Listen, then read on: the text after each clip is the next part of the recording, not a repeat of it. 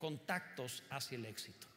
En la vida es necesario tener los contactos correctos y en ocasiones Dios hace esas conexiones, en ocasiones Dios pone a esa gente clave específica que necesitamos conocer para poder realmente eh, llegar al destino, a la meta, aquello que Dios tiene para con nosotros. Entonces te invito a este mensaje Contactos hacia el éxito, basado en Génesis capítulo 40. Veamos los versículos 2, es para comenzar, por favor. Génesis 40, versículo 2. vamos a leer en voz alta todos, así se lee la Biblia, en voz alta. Con voz fuerte, por favor. Dice la palabra del Señor, y se enojó Faraón contra sus dos oficiales, contra el jefe de los coperos y contra el jefe de los panaderos. Y los puso en prisión en la casa del capitán de la guardia en la cárcel donde José estaba preso. No sé si te ha pasado en alguna ocasión que a lo mejor en alguna alberca, cuando no sabías nadar muy bien, a mí me sucedió una ocasión estar nadando en una alberca y todavía no era tan bueno para nadar. Curiosamente aprendí a nadar en río, pero cuando empiezo a nadar en alberca era otra cosa diferente. Y parecía fácil, pero me metí en un área demasiado profunda y yo era muy pequeño. Siempre fui pequeño, tampoco he sido grande, ¿verdad? Este, pero en aquella ocasión estaba más pequeño. Entonces sucedió que, este, que me metí esa área en donde pronto me cansé y me empecé a hundir. Pero cuando has sobrevivido en río, la alberca, no hombre, es nada. Son enchiladas eso, cualquiera. ¿Quiénes han, nadado en río? ¿Quiénes saben nadar en río? O sea, ¿verdad que el que sabe nadar en el río, no hombre, ni alberca, ni mar, ni nada. Ahí aprendes como sea, ahí, ahí sabes. Entonces, te cansas y ¿qué es lo que haces? Pues simplemente agarras aire, te vas hacia el fondo, te impulsas del fondo para irte hacia adelante, vuelves a bajar al fondo, te impulsas y sales de la parte honda en cosa de nada hasta sin nadar. No tiene ciencia, es algo bien fácil. Hay ocasiones que en la vida es semejante, en ocasiones necesitamos tocar fondo para impulsarnos y salir. En el caso de José, José había tocado fondo en la vida. José se encontraba en el peor momento. Sus hermanos lo vendieron como esclavo. No solo lo venden como esclavo, sino que aparte de eso, este, ya en la esclavitud es acusado por la esposa de su amo Potifar, es acusado de tratar de abusar de ella, por lo cual lo meten a la cárcel. Imagínate, una acusación de intento de violación. No no es algo ligero, el hombre está arruinado entre los arruinados. Un esclavo podía verlo y decir, a ti sí que te ha ido mal. Estaba grave la situación. Y ahí en la cárcel, donde parece que José está tocando fondo, donde llegó a lo más bajo y no hay nada más abajo, ahí José conoce a los servidores de Faraón, el copero y el panadero, que están en esa misma condición en la cárcel, en la misma cárcel, como consecuencia de ser acusados de sedición, de una especie de tradicional rey. En consecuencia, al conocerlos, eh, tiene el impulso en el fondo para salir a flote tiene los contactos que le habrán de servir para llevarlo al trono.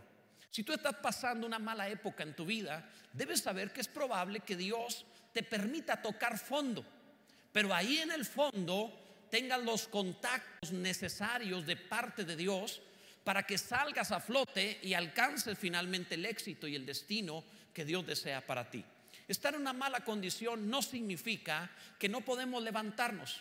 Dios puede ponernos, aún en la cárcel y siendo esclavos, los contactos necesarios para sacarnos adelante y que tengamos el éxito necesario. Entonces, si tienes una época mala en tu vida, no digas, eh, de aquí no puedo levantarme. Si las cosas no han salido bien, no digas, Dios me abandonó. Si las cosas no están saliendo bien, no digas, es imposible que en esta posición yo pueda recuperarme.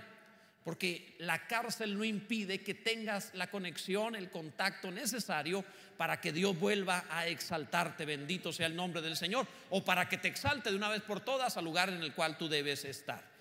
Pero debes tener la actitud que tenía José en la cárcel que veremos en este capítulo 40. La actitud de José es la actitud de uno que no se siente esclavo y que no se siente preso.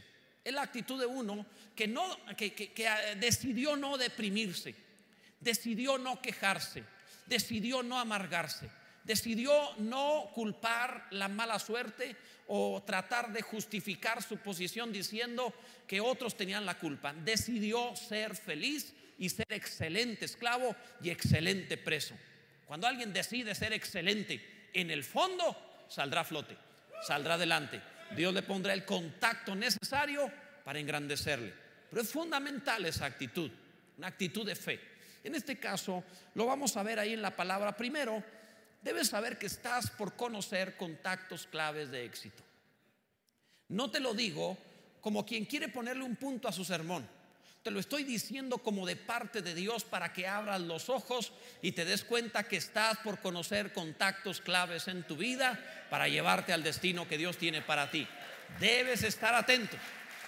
Personas clave que serán importantísimas en tu vida.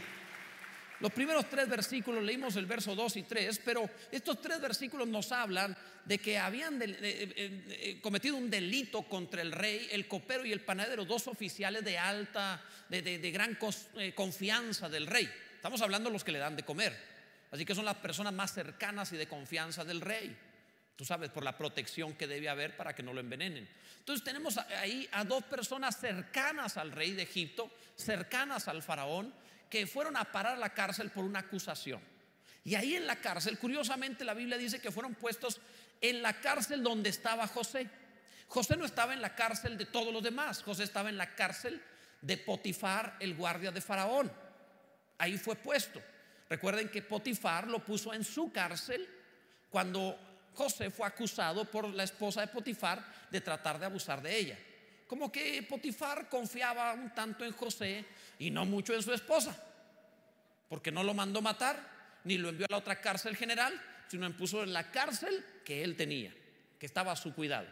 Y lo pone allí y obviamente ahí van los funcionarios de confianza. El copero y el panadero son puestos en el mismo lugar.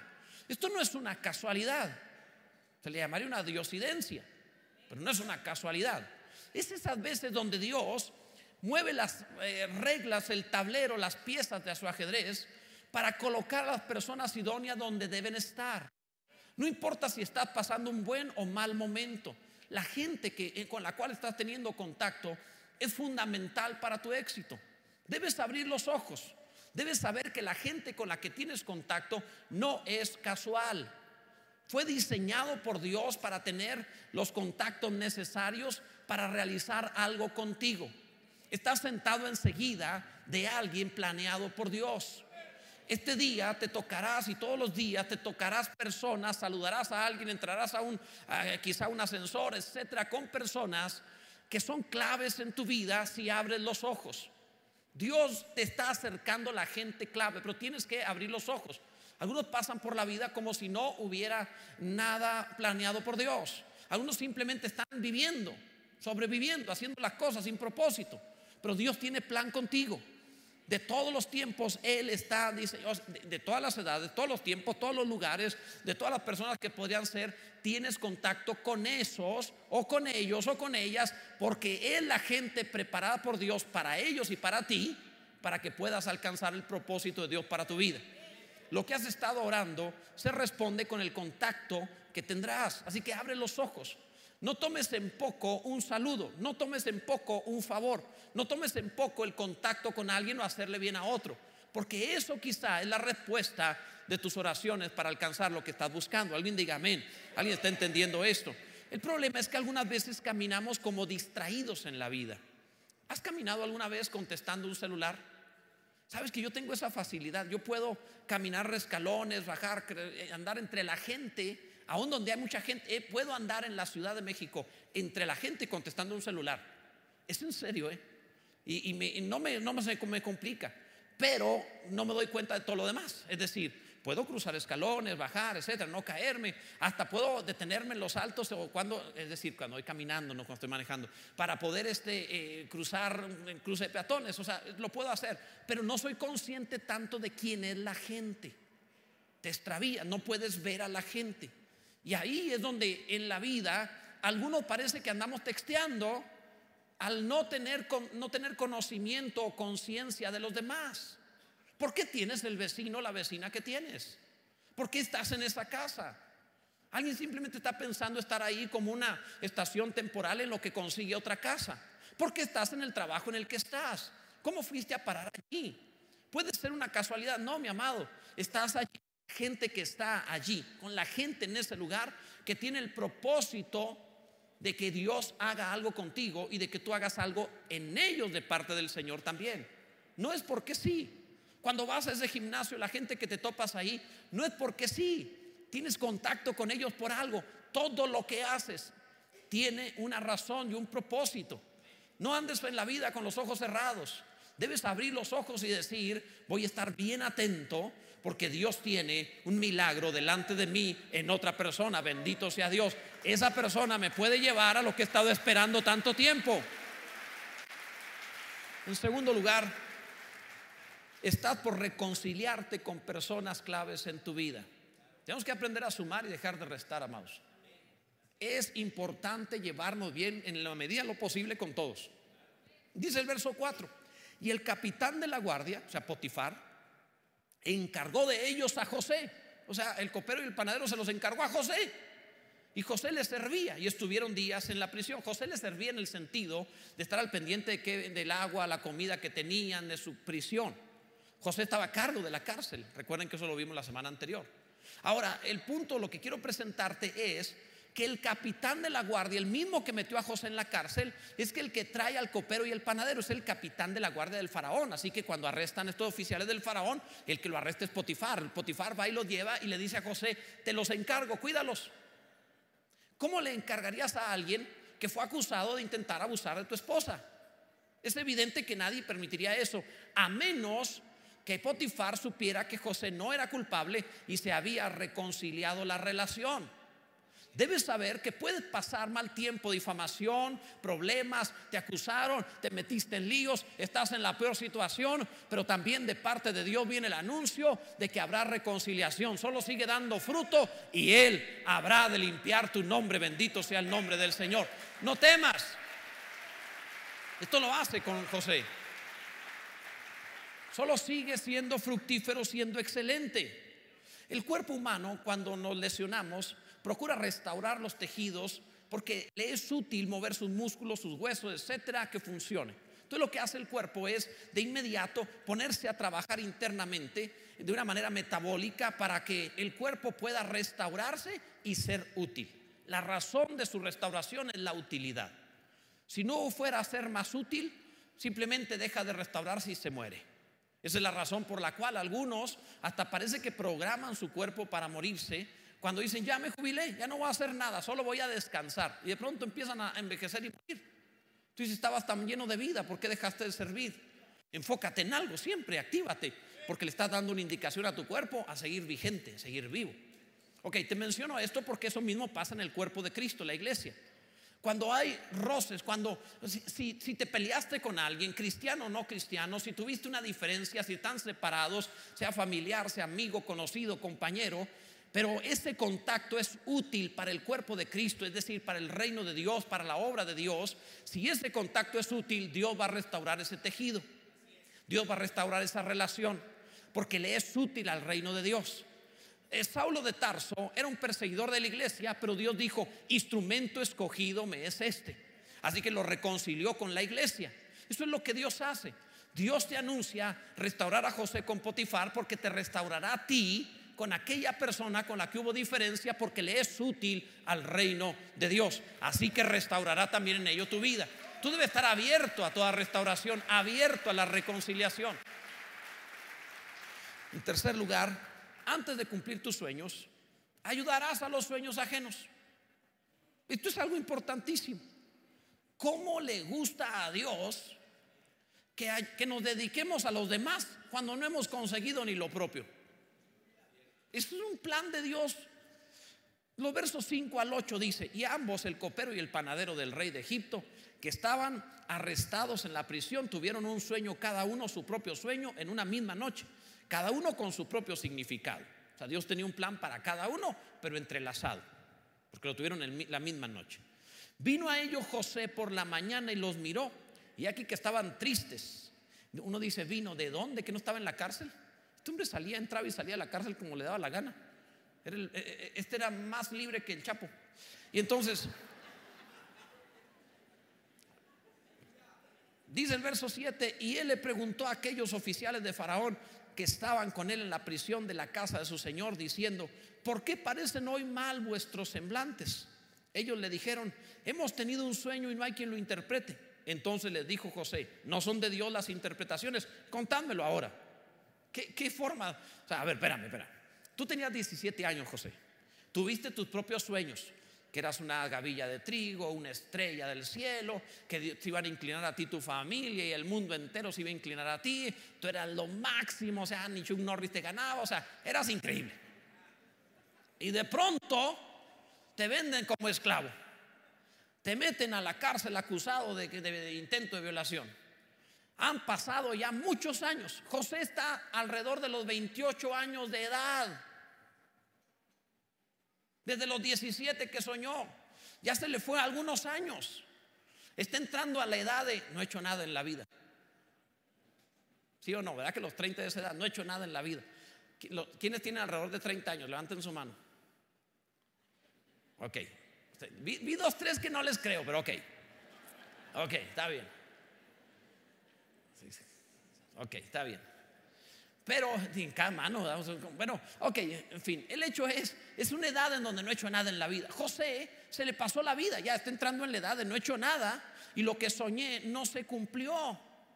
Y de pronto tiene ahí a dos presos arruinados como él.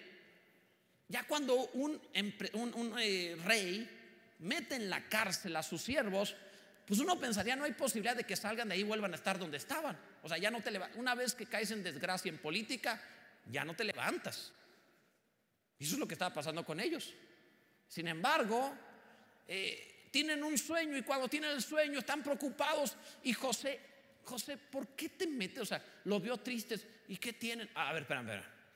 ¿Qué acaso los presos en la cárcel están contentos? Imagínate a José, ¿qué clase de carcelero es José? Entra a la cárcel ahí cantando y todo. ¿Qué? ¿Por qué están tristes? No, pues estamos de vacaciones, aquí estamos bien padre, ¿verdad? Nos venimos a pasar un tiempo aquí a ver si nos poníamos blancos sin el sol. O sea, ¿cómo no van a estar tristes? Están en la cárcel. ¿Qué clase de hombre José que piensa que en la cárcel debes estar contento? Esto es un creyente.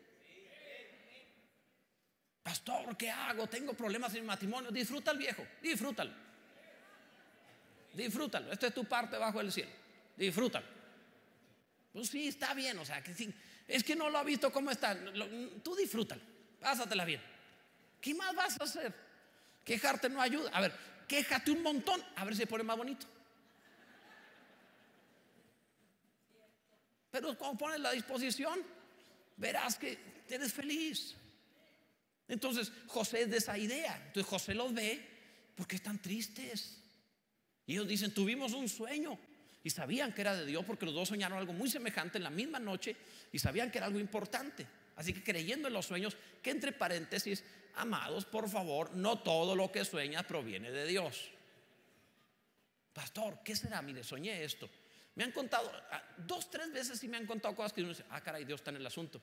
Pero a veces me cuentan algunas cosas que uno dice, pues más pesado en la noche, amado. O sea, esa es la razón. ¿Qué es lo que será? Es una enchilada, eso es lo que es. Pero, entonces, cuando José los ve, el hombre sin los sueños cumplidos, con la vida que se le fue y está arruinado, está pensando en el cumplimiento de los sueños ajenos. ¿Sabes lo que eso significa?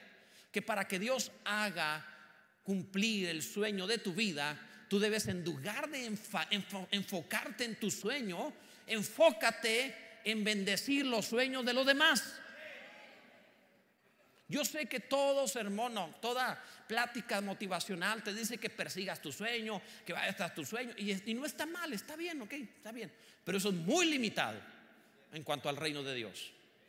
Porque si realmente tú deseas alcanzar tus sueños, dedícate a los sueños de los demás, sirve a otros y verás que será parte los contactos necesarios para que Dios haga, lleve a cabo el cumplimiento de tu propio sueño. Bendito sea el nombre del Señor. ¿Alguien me está entendiendo acerca de esto? Preocúpate por la felicidad de los demás. Así que José piensa en interpretar los sueños ajenos aunque los suyos no se han cumplido. Esto es maravilloso. Así debemos ser. Esto me recordó cuando preparaba este mensaje, como esos tiempos en los cuales, este, cuando estaba, ya sea que estabas en la escuela, en el trabajo, en la casa, y que alguien decía, voy a la tienda, se les ofrece algo. Y, tú sabes que siempre no se te ofrecía, pero ¿para qué dicen? ¿Verdad? Ni habías pensado en nada, pero ya una vez que te dicen, ¿sí o no? Es igual que yo, ¿verdad? Que una vez que te dicen se te ofrece, ¿verdad que sí? vamos, voy a comprar desayuno, ¿quieren? Y tú ya habías desayunado, pues ¿para qué te ofrecen? No, pues sí quiero, tráeme también esto. O sea, sí, esas cosas suceden. Casi a todos nos pasa así. Y los que no lo reconocen, el Señor tenga compasión. Pero así somos. Más o menos así se me afigura, porque en el caso de, José, sus sueños no se han cumplido, pero cuando ve que los sueños de los demás están en camino, se mete a ayudar al cumplimiento de los sueños ajenos. Porque cuando te metes a eso, vas a hacer bendición a otros y tú vas a ser bendecido también. Dios así es. Le dice a Abraham, ora por las mujeres estériles de Abimelech. Y tú dices, tengo una mujer que es estéril, podría decir Abraham. Y él tiene un harem y quiere que ore por las mujeres estériles de él. Así es Dios. Dios suele, o sea, tienes cáncer y Dios te dice, puedes irte a orar por los que tienen cáncer. Tú dices, no, sáname a mí. No, amado, así no funciona. Primero interpreta el sueño ajeno y verás que Dios te cumplirá el sueño propio. Bendito sea Dios. Alguno bendiga a Cristo con todo su corazón.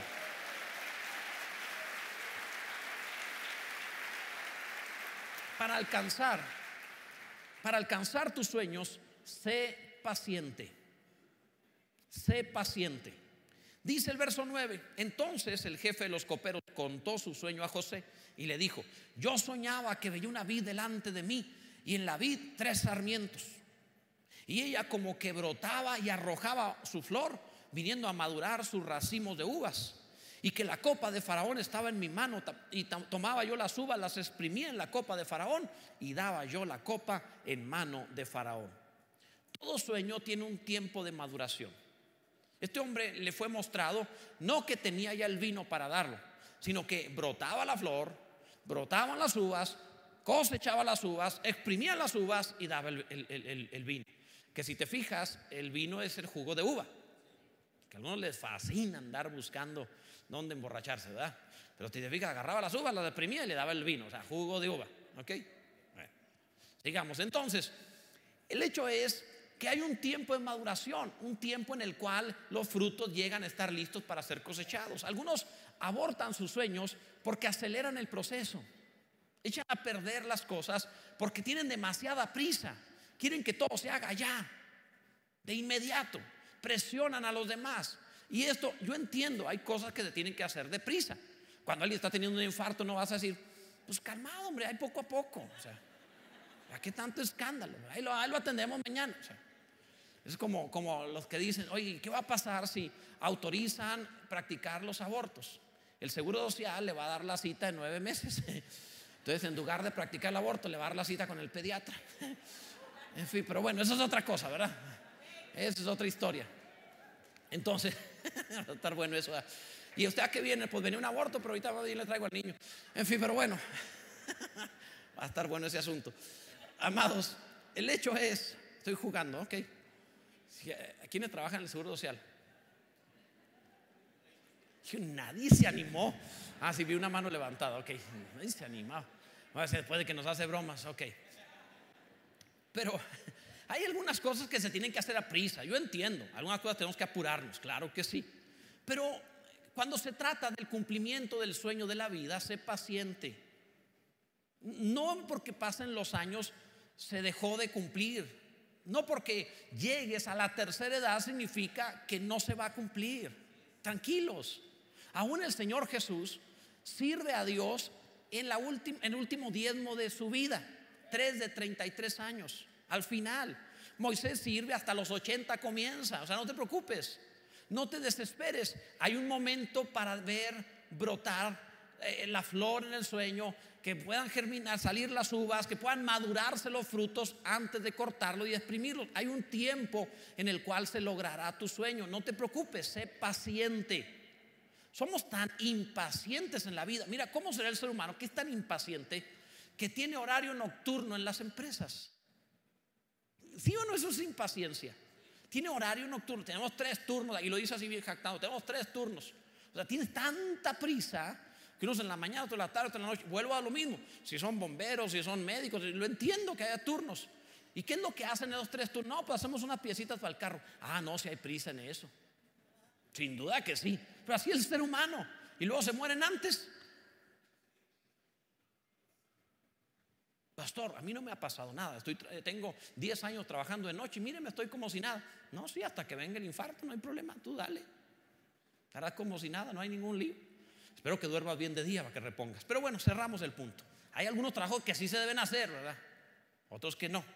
Pero el punto de esto es que el hombre vive con prisa, vive apurado, vive así como, como si fuera de vida o muerte todas las cosas, el cumplimiento del sueño de la vida, sé paciente.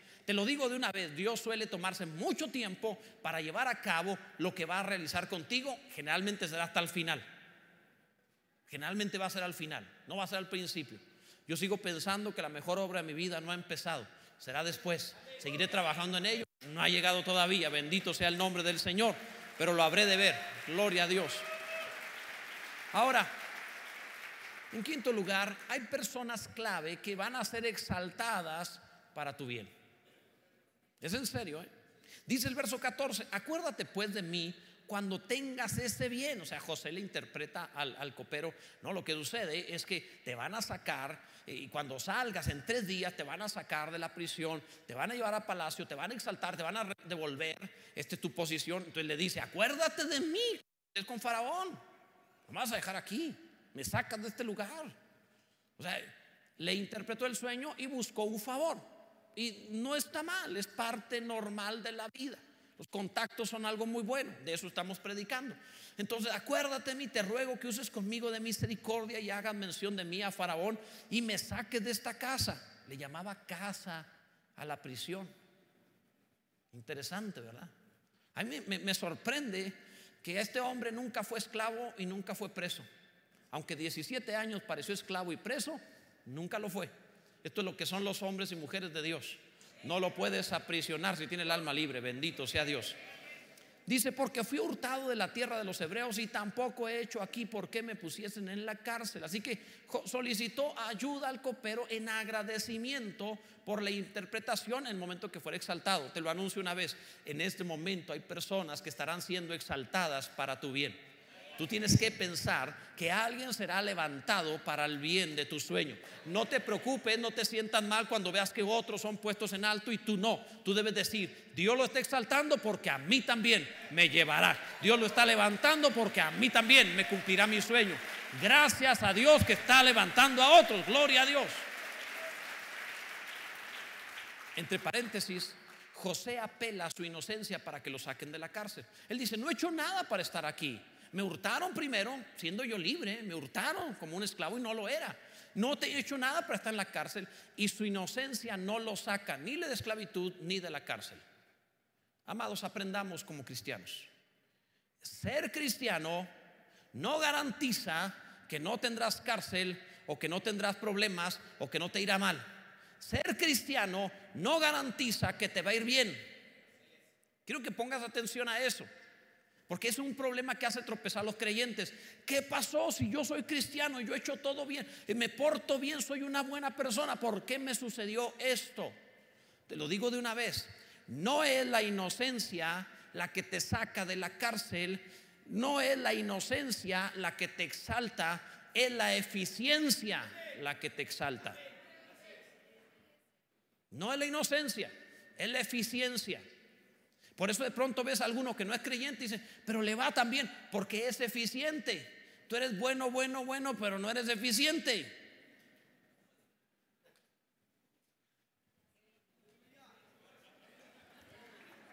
¿Quieres ser exaltado? No es por bondad, es por eficiencia. Algo no estás haciendo correctamente. Aprende a ser eficiente.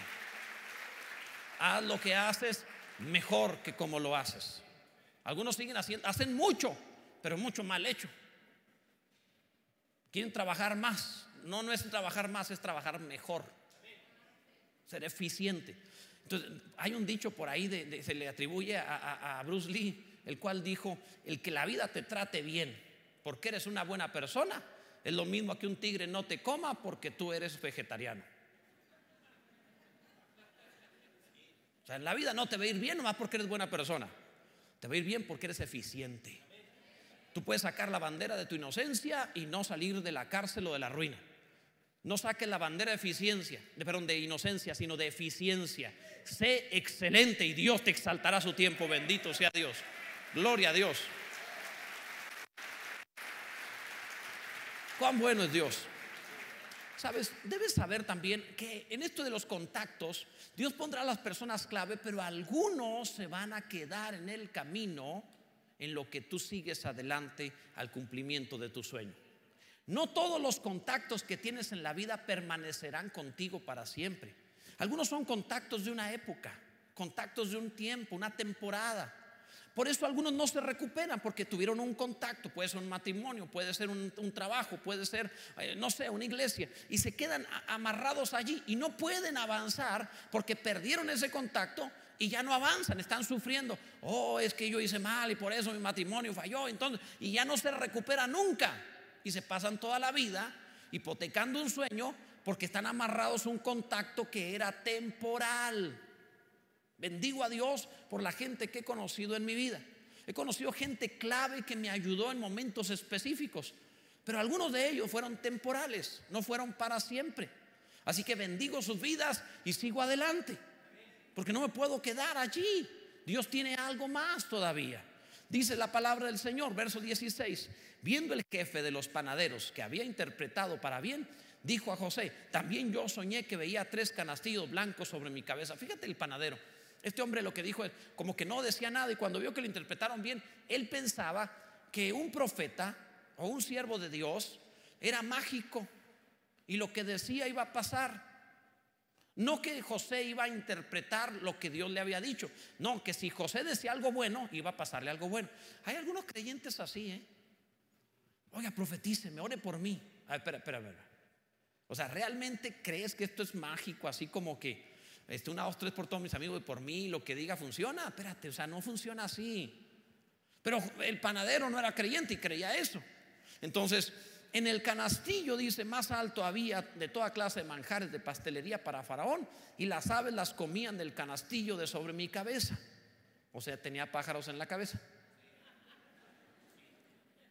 Hay algunos así, ¿eh? que sus sueños son pájaros en la cabeza no, y que yo voy a hacer, y yo soy, y no sé qué, y tú dices, sí, tiene pájaros en la cabeza. Y entonces entonces respondió José y dijo, esta es su interpretación. O sea, es algo así como téngale va que vino. Le dijo, los tres canastillos, tres días son. Al cabo de tres días quitará Faraón tu cabeza de sobre ti, te hará colgar en la horca y las aves comerán tu carne de sobre ti.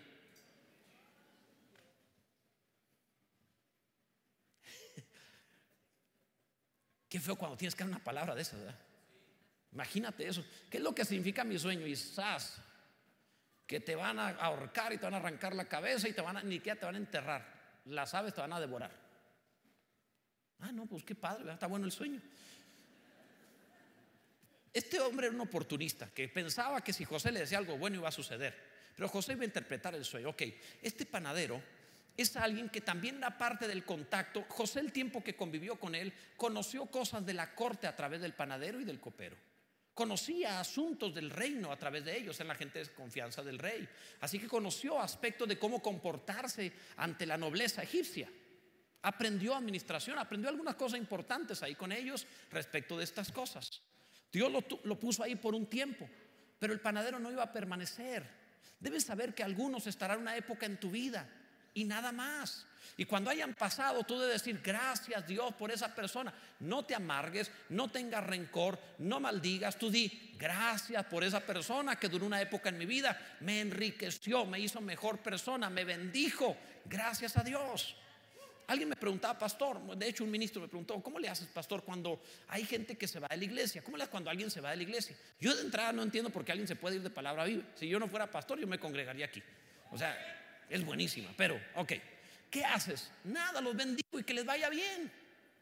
Gracias por haber estado con nosotros el tiempo que estuviste. Gracias porque trabajaste, porque ofrendaste, porque serviste a tu hermano. Gracias por todo el tiempo que me honraste sentándote a oír una predicación. Te lo agradezco.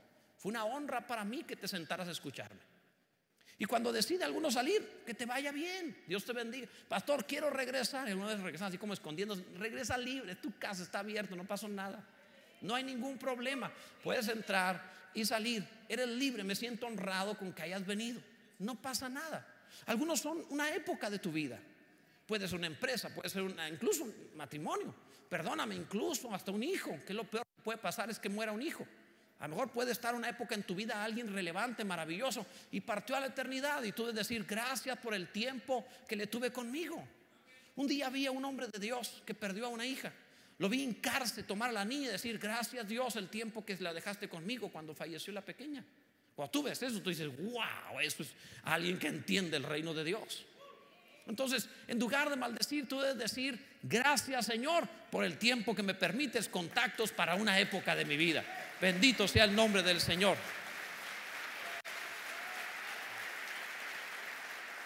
Entre paréntesis, entre paréntesis te diré que tengamos cuidado de no ah, tener pájaros en la cabeza como el panadero. Ideas, no. Malos pensamientos que te roban las buenas ideas. Pájaros robándote el pan que traes en tu canasta como consecuencia de no poner atención. Gobierna tu mente, gobierna tus pensamientos. Algunos, yo lo noto cuando estoy predicando, cuando estoy predicando, a algunos se les va la mente. Están en otra cosa. Y me doy cuenta porque camino y ellos siguen así. Y lo reaccionan. O sea, se les va la onda. O sea, eso es algo que, que me doy cuenta. No falta, y es más, la mujer es más dada, se le nota más, porque la mujer hace cosas como esa. Ah, y lo agarra el celular. O sea, se acordó de algo, ¿verdad? Compra frijoles, no sé, se acordó de algo. ¿Se han fijado que las mujeres nos dan microinfartos a los hombres? De, verdad dan microinfartos porque tú vas manejando y luego pronto se acuerda de algo. A lo mejor la lavandería está aquí a la vuelta. Entonces, cuando se acuerda, ah, vamos a llegar. Y cuando tú, tú sientes que ya mataste a alguien, que ya, se te, que ya te llevaste a alguien ahí, ¿verdad? Porque pega el grito y tú, ¿Y qué, pasó? Ah, no, pues es que la lavandería está por aquí.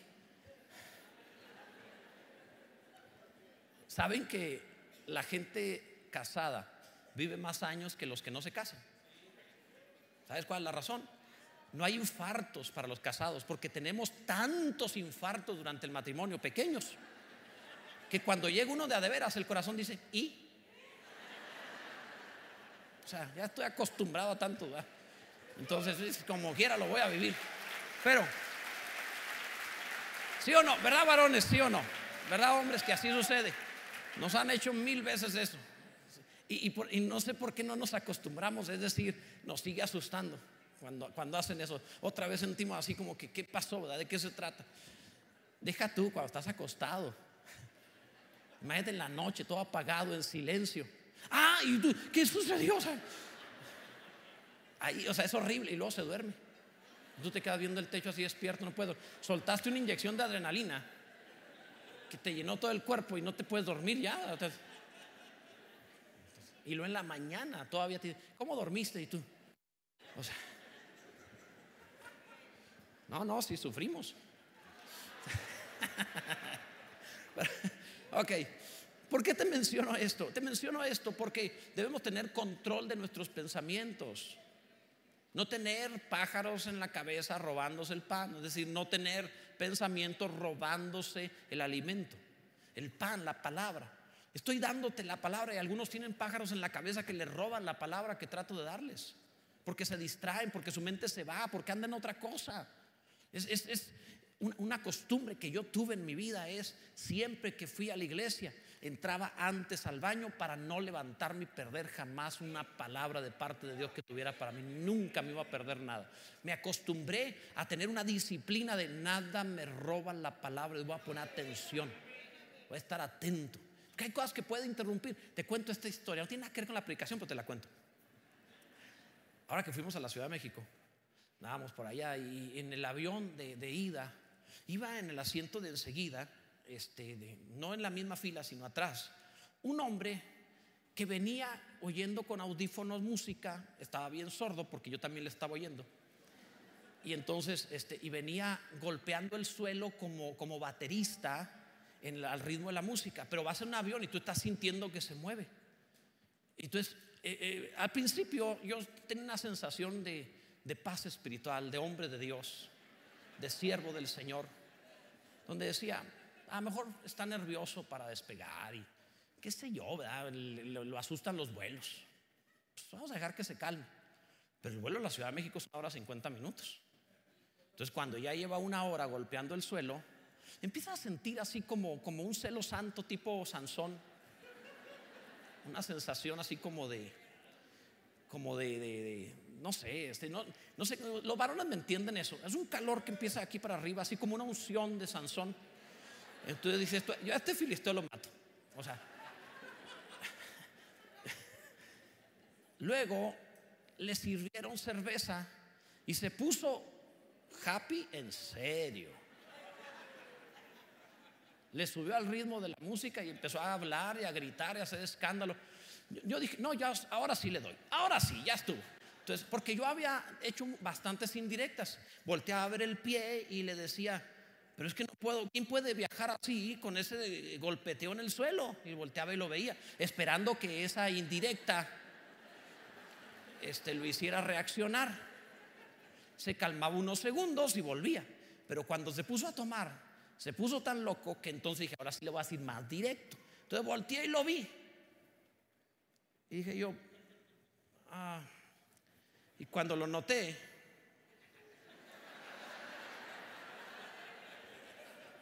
Dije yo, pues hay que recuperar la unción del siervo de Dios. Y, para qué nos metemos en problemas, Está, está demasiado. ¿Está contento? ¿Para qué le arruinamos el viaje? Le gusta la música. Vi todos los tatuajes que traía. Dije, no, pues está muy feliz. Digo, oye, pues préstame uno, no, para pegarle también al, al suelo también y andar igual y todo. ¿Sabes? Hay ocasiones, él, venía sumamente distraído a todo lo que pasaba alrededor. Hay ocasiones donde Dios desea hacer algo en tu vida, pero traes pájaros en la cabeza. No pones atención. ¿Y sabes qué es lo que va a provocar eso? Perderás la cabeza. El panadero perdió la cabeza. Cuando te distraes tanto, cuando estás oyendo cosas, cuando estás no estás consciente de lo que te está rodeando, de lo que estás viviendo, no es una casualidad en la familia que estás, en la escuela o en la empresa que estás, en la iglesia que estás, no es una casualidad lo que estás viviendo. Deja de distraerte porque perderás la cabeza y pon atención, concéntrate a la vida que estás viviendo. Toda la gente con la que estás tiene un propósito y debes empezar a establecer contactos con todos ellos a, fin de que se cumpla el sueño de Dios para ti. ¿Alguien me está entendiendo en esto? Por favor, amado, bendice a Dios. Bendito sea Dios. Por último, en séptimo lugar, hay un pacto de parte de Dios que te llevará al éxito. Esto no va a fallar. Dice el verso 20, al tercer día, era el día del cumpleaños de Faraón, el rey hizo banquete a todos sus sirvientes y alzó la cabeza del jefe de los coperos y la cabeza del jefe de los panaderos entre sus servidores. O sea, los mandó traer y dijo, no hombre, estos dos son lo máximo. Son honorables, hay que darle riqueza, son lo máximo. E hizo volver a su oficio al jefe de los coperos y dio este la copa en mano de Faraón. Mas hizo ahorcar al jefe de los panaderos como lo había interpretado José. O sea, no se vale que te levanten y dejarte caer, ¿verdad? Eso fue lo que hizo. No, este, los panes de este hombre son lo máximo. Este sí es un chef. ¿Me lo mandan a ahorcar, por favor? Terrible. Pero ¿de qué habla este pasaje? Detrás de los contactos existe el que produce los contactos. Detrás de todo contacto está Dios, el contacto principal. El que hace las conexiones humanas está en los cielos y tiene el hilo de la historia en sus manos. Tú debes saber que el Dios tiene un plan contigo que está basado en un copero y un panadero. Está basado en el pan y el vino, en el cuerpo y la sangre de Jesús. El plan de Dios para ti, el sueño de Dios para ti se va a cumplir cuando Dios cumpla su sueño. Si el sueño del pan y el vino se cumplen, el sueño tuyo se cumplirá también.